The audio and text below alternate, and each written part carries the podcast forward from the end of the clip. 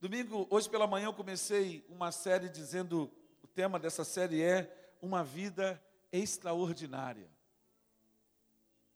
E aí, eu estava em casa ao longo dessa semana e eu voltei a ler o livro de Joel essa semana. E aí eu vi um negócio no texto e eu estava correndo porque essa semana foi muito agitada e eu olhei para aquele texto e falei assim, isso aqui eu vou ministrar domingo de noite. E aí eu corri de um lado para o outro.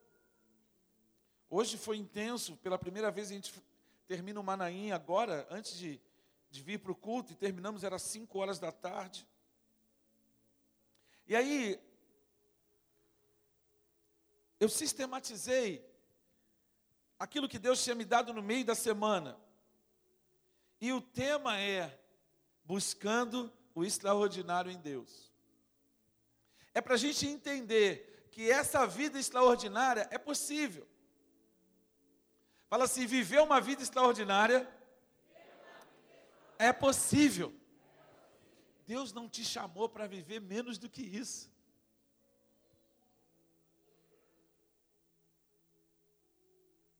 Ele, ele quer que você experimente da porção dele, mas, mas ele quer que, te, que você experimente grandes porções. Ele quer que você beba goles profundos. E aí, quando eu estava em casa, e depois lá no Manaim, ué,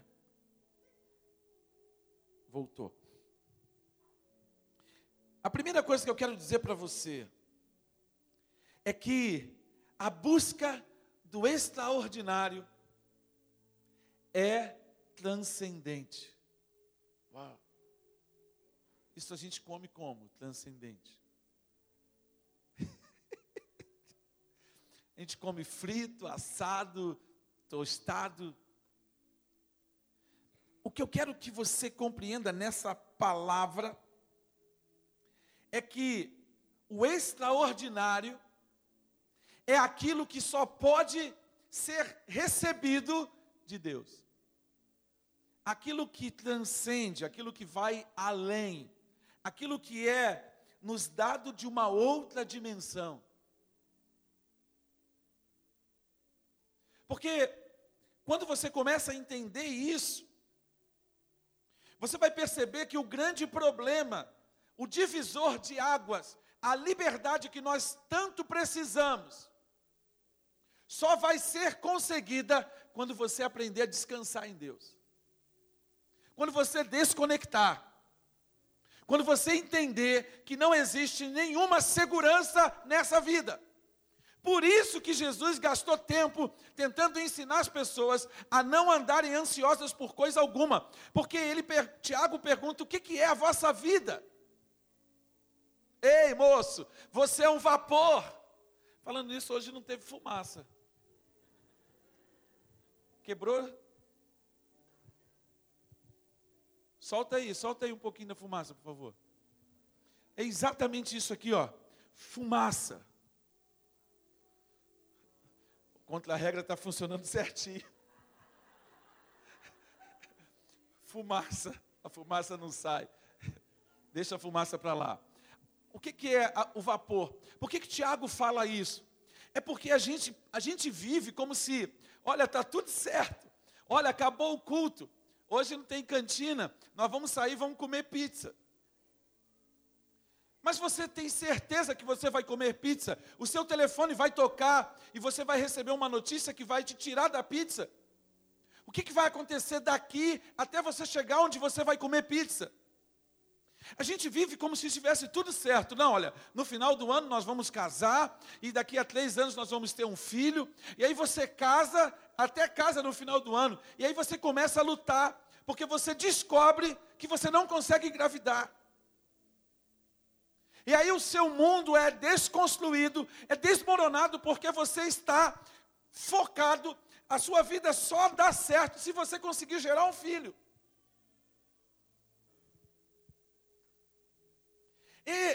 Você olha para o livro de Joel, no capítulo 1, ele diz, no versículo 12: secou-se mais ainda a alegria dos homens.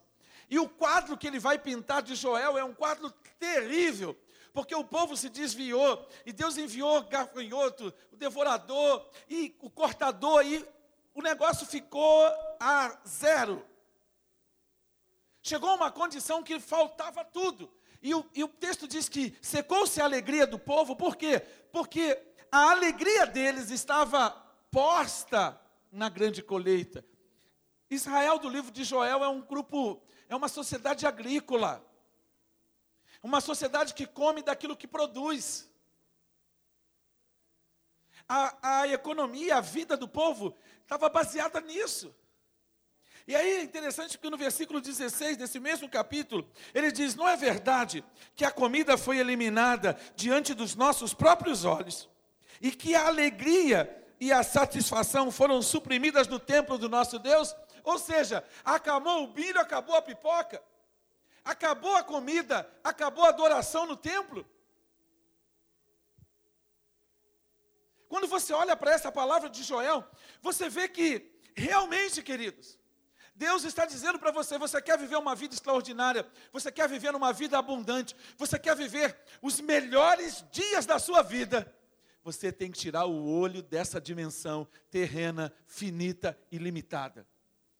Olha para mim, preste atenção. Você tem que parar de olhar apenas para essa vida. Sabe por quê? Porque eu e você somos seres espirituais. E os seres espirituais, a sua fonte de provisão está na transcendência está no eterno, está na vida que procede do trono de Deus, no rio que desce do trono e passa pelo cordeiro. E é revelado na vida do povo, por quê? Porque ele diz: quem bebe da água que eu dou, nunca mais tem sede. Jesus declarou: quem bebe da água que eu dou, nunca mais voltará a ter sede. A mulher samaritana, ao meio-dia, ela pirou, pirou o cabeção, porque ela falou: Jesus, me dá dessa água, achando que Jesus estava falando do poço. Sabe por que quando você fala em sustento, quando eu digo para vocês aqui, não há crise, aí você vem e diz para mim, mas ele acabou de dizer que não tem dinheiro para comprar a mesa de som.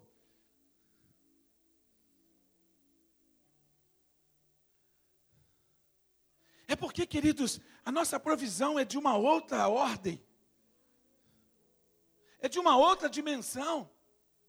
Então você vai entendendo que eu tenho que tirar os olhos do poço. Jesus estava do lado do poço, não tinha como tirar a água do poço. Mas ele diz: quem bebe da água que eu dou, nunca mais terá sede. A alegria foi embora. Cadê a sua alegria? Hã? A sua alegria está baseada porque está tudo bem? A sua alegria está baseada porque não há dificuldade? A sua alegria está baseada porque não tem doença? Porque está empregado? Porque, irmão, preste atenção.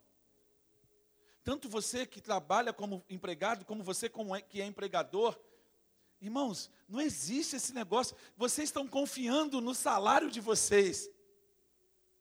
Está aí, o estado do Rio de Janeiro, nesses últimos anos, vem enfrentando uma crise, demonstrando que aquilo que era estabilidade, ah, eu sou funcionário público, o cara parecia até pombo, estufava o peito e dizia assim: eu sou funcionário público. E aí, quando o governo não pagou o seu salário, como é que você fez? Ah, estava acostumado a receber o salário regradinho, e aí não tem a habilidade de administrar uma crise, de ser criativo.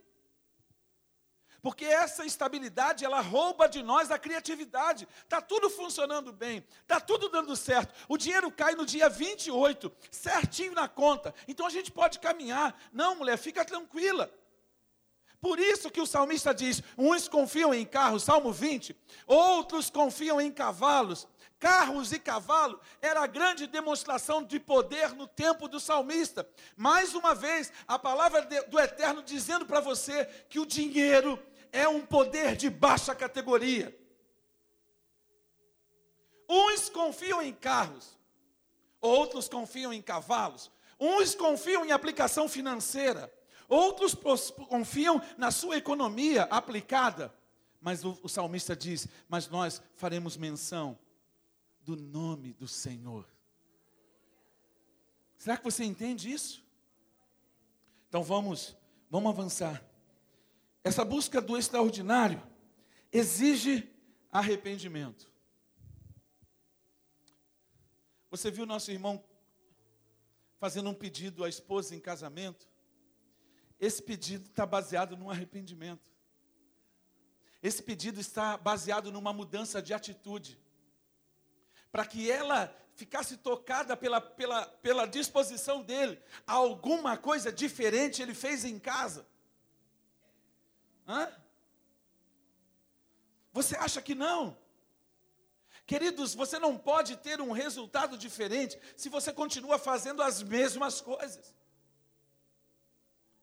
Se você continuar com as mesmas atitudes, o povo estava distante de Deus. Vou repetir: o povo de Israel estava distante de Deus. Eu vou perguntar para você, igreja do Deus vivo: você tem sede e fome da presença de Deus? Você está buscando a Deus todo dia? Você está realmente querendo mais de Deus? Ou você busca Deus na profundidade de um copo? Você busca Deus profundamente quando vem no culto? Olha o que que o homem de Deus declara na sua palavra no capítulo 2, no versículo 12. Capítulo 2, versículo 12. Agora, porém, declara ao Senhor: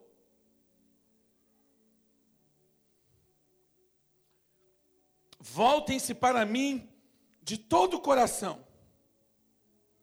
Coração significa vontade, emoções e mente. Voltem a atenção para mim de todo o coração. Aí ele diz: com jejum, lamento e pranto. Rasguem o coração e não as vestes. Voltem-se para o Senhor, o seu Deus, pois ele é misericordioso e compassivo, muito paciente e cheio de amor.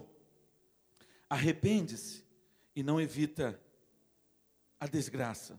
Talvez ele volte atrás, arrependa-se e ao passar, deixe uma bênção Assim vocês poderão fazer a oferta de cereal e as ofertas derramadas para o Senhor, o seu Deus.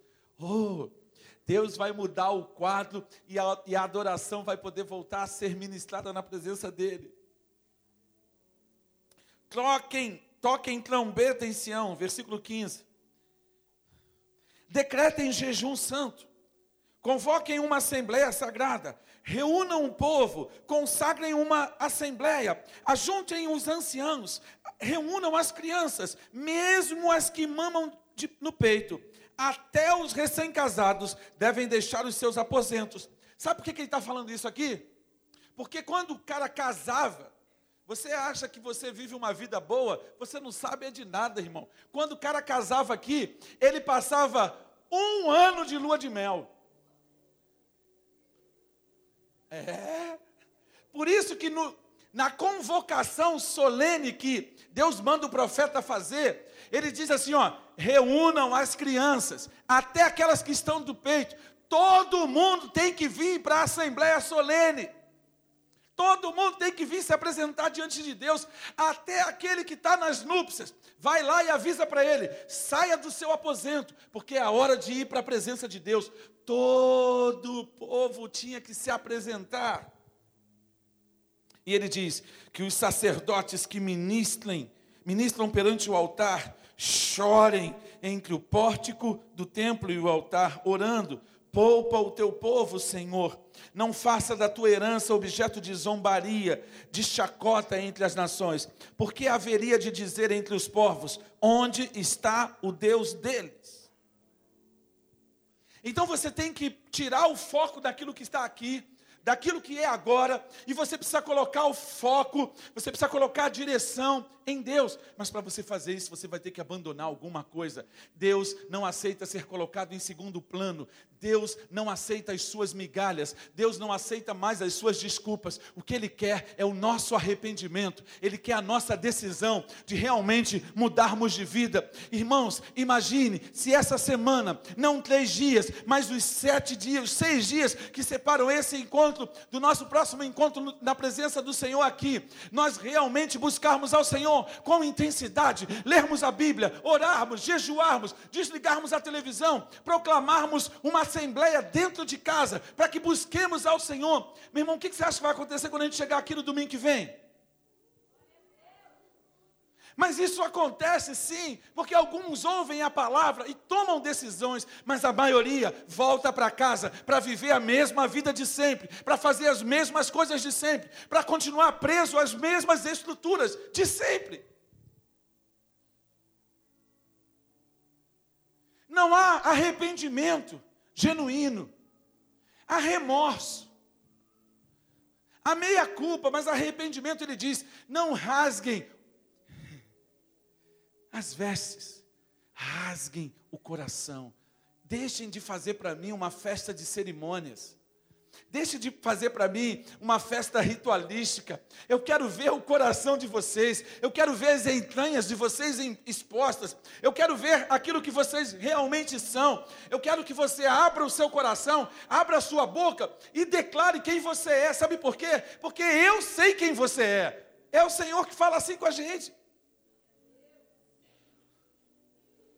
Eu não, não posso, graças a Deus, saber o que, que vocês pensam, o que, que vocês fizeram ontem, mas todos os seus pensamentos, tudo o que você fez, tudo o que você é, está exposto diante dele, como o sol do meio-dia. Então ele quer um culto, ele quer uma festa, mas ele quer uma festa sincera, ele quer uma festa verdadeira, porque aí o texto diz: Deus vai passar, vai liberar a bênção, e a adoração vai pegar fogo. Por quê? Porque ele vai passar. Porque ele vai passar. Chegou uma hora, irmão, eu não sei. Eu nunca bebi, eu nunca fumei. Estou dizendo maconha, cigarro. Nunca fumei, nunca cheirei. Eu não sei o que é ficar doidão. Nunca tomei um porre na minha vida. Rapaz, mas tem dia que você está no espírito. Meu irmão, é difícil ficar em pé. Porque a presença dele, quando vem, é algo tremendo, é algo poderoso. Então, você tem que se arrepender, tirar os olhos do que você está vendo, para ver o invisível. Fala assim: Eu vou abrir os olhos. Fala assim: Eu vou abrir os olhos para ver o invisível. Porque a busca do extraordinário atrai o favor de Deus. Eu posso dizer, eu posso ouvir um amém? amém? Eu vou repetir: a busca do extraordinário atrai o favor de Deus. Olha só, Jesus disse: Eu vim para que vocês tenham vida em abundância. Ele diz: Quem tiver fome e sede de mim, eu vou satisfazer.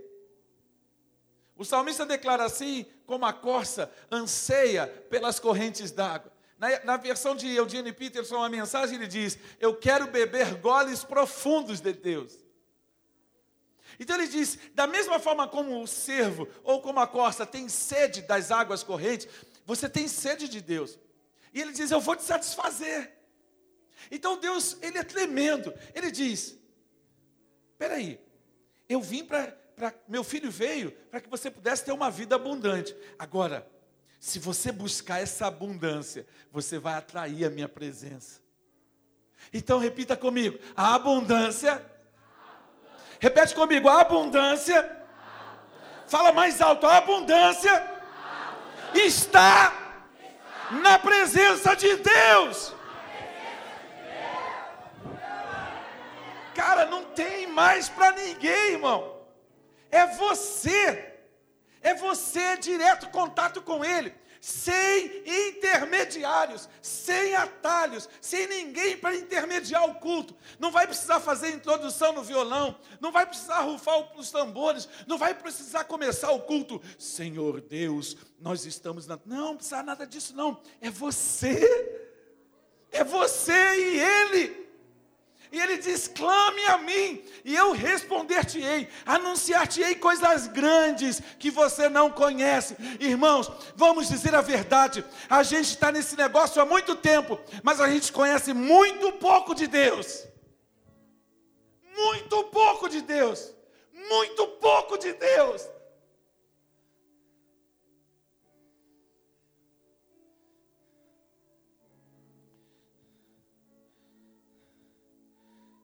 Povo se arrependeu. Olha o versículo 18. Então o Senhor mostrou zelo por sua terra e teve piedade do seu povo. Olha só, zelo pela terra e pelo povo. Você quer ver a Angra dos Reis redimida? Arda na presença de Deus, porque o Senhor vai ver o seu mover, vai ver você. Ele disse: os sacerdotes que ministram entre o pórtico e o altar, os sacerdotes que estão lá no secreto, clamem, poupa o teu povo, Senhor. Aonde estão os sacerdotes de Deus nessa noite? Aonde estão os sacerdotes? É isso.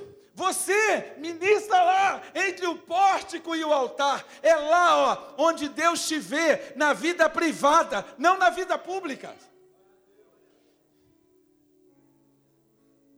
Que, que Deus vai fazer? O Senhor respondeu ao seu povo: Estou lhes enviando trigo, vinho novo e azeite, o bastante para satisfazê-los plenamente. Nunca mais farei de vocês objeto de zombaria para as nações. Fala assim, uau! Meu irmão, foi esse negócio aí que eu li. Quando eu li esse troço aí, eu falei assim, rapaz, eu vou falar sobre isso domingo. Olha a chave. Quem está ligado já viu. Quem está conectado já entendeu. O Espírito Santo já fez download aí dentro da sua mente.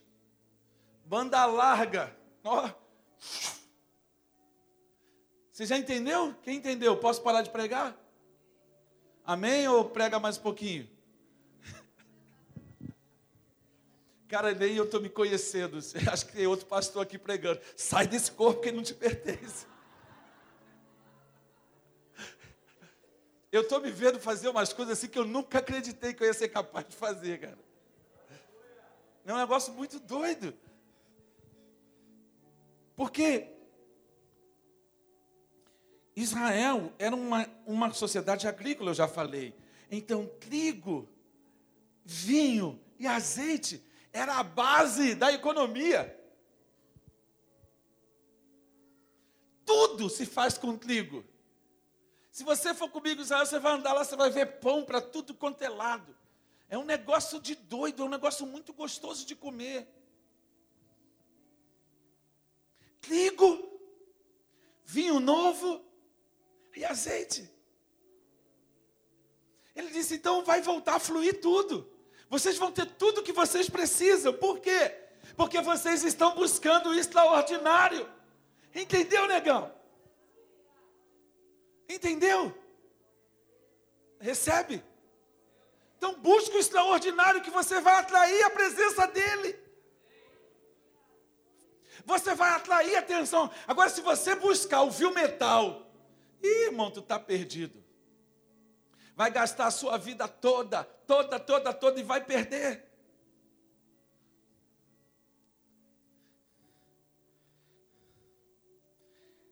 É interessante a, a destruição. E Joel faz uma profecia muito contundente. Depois ele fala sobre o dia do Senhor. Ele diz que a destruição era inevitável. Nós estamos numa situação muito difícil, irmão. O nosso estado, Rio de Janeiro, foi um dos estados que mais sofreu com tudo que você já sabe de ruim. Não precisa eu ficar falando aqui das mazelas do nosso estado, mas o negócio colocou a gente num buraco muito fundo. Eu fui um dia desses numa cidade aí, no norte do estado, descobri que um prefeito lá vendeu os royalties. Parece que isso aconteceu a mesma coisa aqui no, no estado do Rio. Venderam antecipadamente, o dinheiro parou de entrar. Então você percebe que é uma situação de que nós precisamos realmente clamar, queridos, porque nossa situação ela está tão grave que vão ser precisos alguns anos está pensando que isso é papo de 2019, 2020? Não, irmão, estou falando de 5, 10, 15 anos para a coisa começar.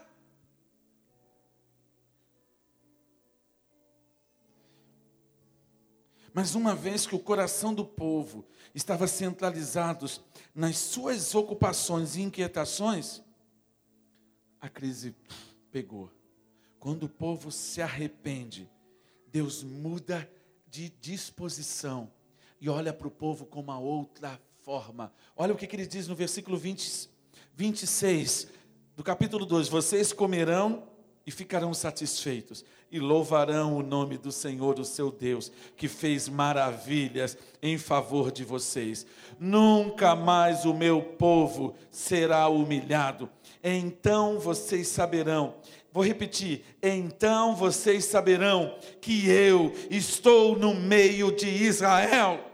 Eu sou o Senhor, o seu Deus, e não há outro. Nunca mais o meu povo será humilhado. Você entende? Você compreende a dimensão dessa palavra? É isso aí, Léo. É desse jeito mesmo. Tem que glorificar. Tem que aprender a abrir a boca e dar glória. Tem que abrir a boca e aprender a exaltar o nome do Senhor. Ah, você não sabe cantar uma canção? Então vai para o quarto, meu irmão. Se tranca no banheiro lá, onde ninguém ouve a sua voz, e solta a voz e adoração. E começa a pedir para o Espírito Santo: Espírito Santo, me dê canções de louvor ao nome do Senhor. E aí você vai começar a cantar salmos, você vai começar a, a dar música, a melodia para os versículos da Bíblia. E você vai começar a adorar a Deus com a palavra que declara quem Ele é. Irmão, é único, é você na presença de papai é você em casa falando com o papai.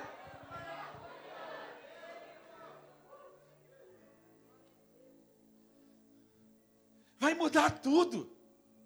Vai mudar a perspectiva de tudo. Você que pegava emprestado vai começar a emprestar e abençoar. Você vai começar a ter para semear na vida de outra pessoa. Agora deixa eu te dar um bizu. Ó, ninguém. Quem ganha dinheiro aqui? Não precisa falar, não. Essas coisas ninguém gosta de entregar, né? Mas olha só. Você acha que alguém que ganha dinheiro trabalhando duro, ele vai jogar o dinheiro dele em qualquer lugar? Esses dias eu vi um vídeo do Silvio Santos discutindo com um cara que queria um terreno dele terreno que ele tem enorme no meio de São Paulo.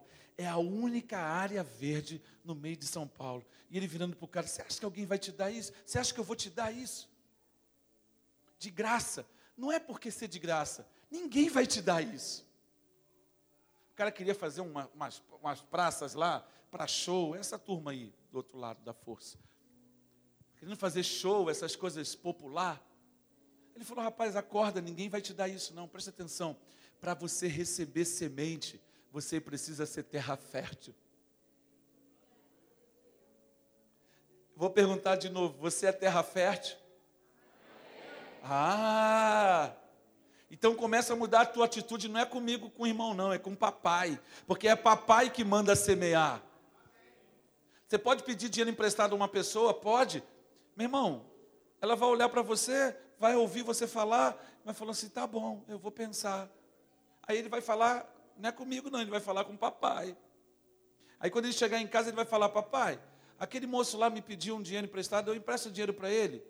Não, meu filho, não empresta dinheiro para ele, não. É assim que papai faz. Agora, se tu é terra fértil, se o teu coração está alinhado com papai, ele libera. É.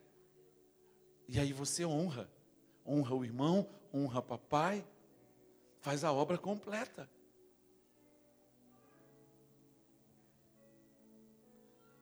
A obra completa. É, irmão. Eu gosto da minha esposa porque minha esposa é, é characatá o negócio dela. Ele estava vendo as ofertas que os irmãos deram para Débora, para o projeto da viagem missionária. Tira o dízimo. Tudo que vocês ofertaram foi dizimado na casa do Senhor. Sabe por quê? Porque recebeu do Senhor. Entrega dízimo. E não partiu de mim, não. Partiu dela. Eu fiquei. Oh. É desse jeito, irmão. Talvez isso seja para você aprender quantos negócios você fez e que você nunca dizimou. Mas isso é um outro sermão. Aí, o que, que acontece para a gente terminar?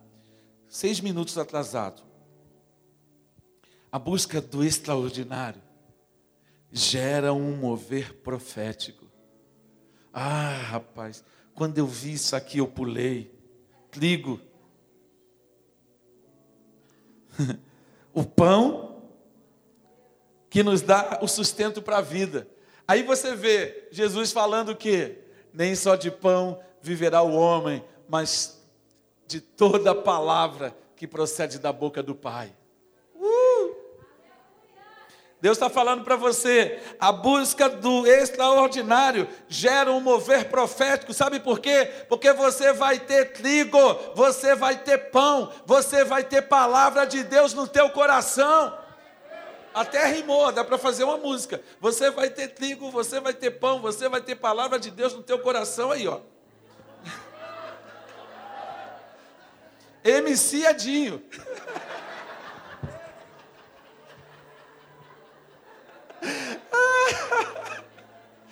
Vou botar um cordão de couro. Vou descolorir o cabelo.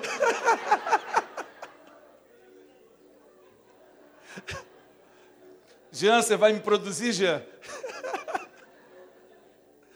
Ai, vai ter palavra, irmão, vai ter pão, vai ter coisa boa. Por quê? Porque o mover profético só acontece se tiver palavra. Você vive de quê? Você tem que viver da palavra que procede da boca do Pai, do que Ele diz a teu respeito. E você precisa conhecer e saber o que, que Ele diz a teu respeito. Você precisa conhecer os planos que Ele tem para você planos de paz e não de trazer dano. Você precisa mergulhar na palavra, porque aí você vai começar a saber o que, que Ele tem para você. Aí ele fala de vinho. Uh, a alegria do Senhor é a nossa força, porque vinho é alegria. Ele diz: Não vos embriagueis com vinho, no qual há devassidão, mas enchei-vos do espírito. Aí eu fiquei pensando, mas o vinho, o vinho novo é o Evangelho. Ele diz: então eu vou dar pão, eu vou dar um vinho novo, eu vou fazer com que vocês coloquem esse vinho novo numa estrutura nova, porque a estrutura velha não pode reter, ela não vai conseguir segurar o mover do Espírito Santo. Então a nossa alegria é para sempre, por quê? Porque Neemias, quando declarou a alegria do Senhor é a nossa força, quando Paulo disse: regozijai-vos justos, regozijai-vos no Senhor, perto está o Senhor. Então a nossa alegria vai ser sempre conhecida, a nossa moderação, o nosso equilíbrio, o nosso domínio próprio, tudo isso por quê? Não é porque a gente fica chapado no vinho, mas é porque a gente fica chapado no espírito. E o azeite? Cura e unção. O que, que você está esperando, cara, para mergulhar nesse rio?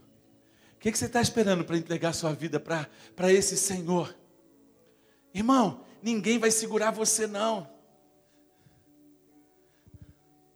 Ninguém vai segurar nesse você, não, irmão. Ninguém para. Um homem que está nessa condição, vivendo extraordinário, as portas não se fecham, e onde tiver portas, Você vai entrar e vai viver e vai caminhar numa outra esfera. Você vai sair dessa dimensão que te limita. Quando a gente entender o que, que Deus tem para nós, irmãos, não há barreiras.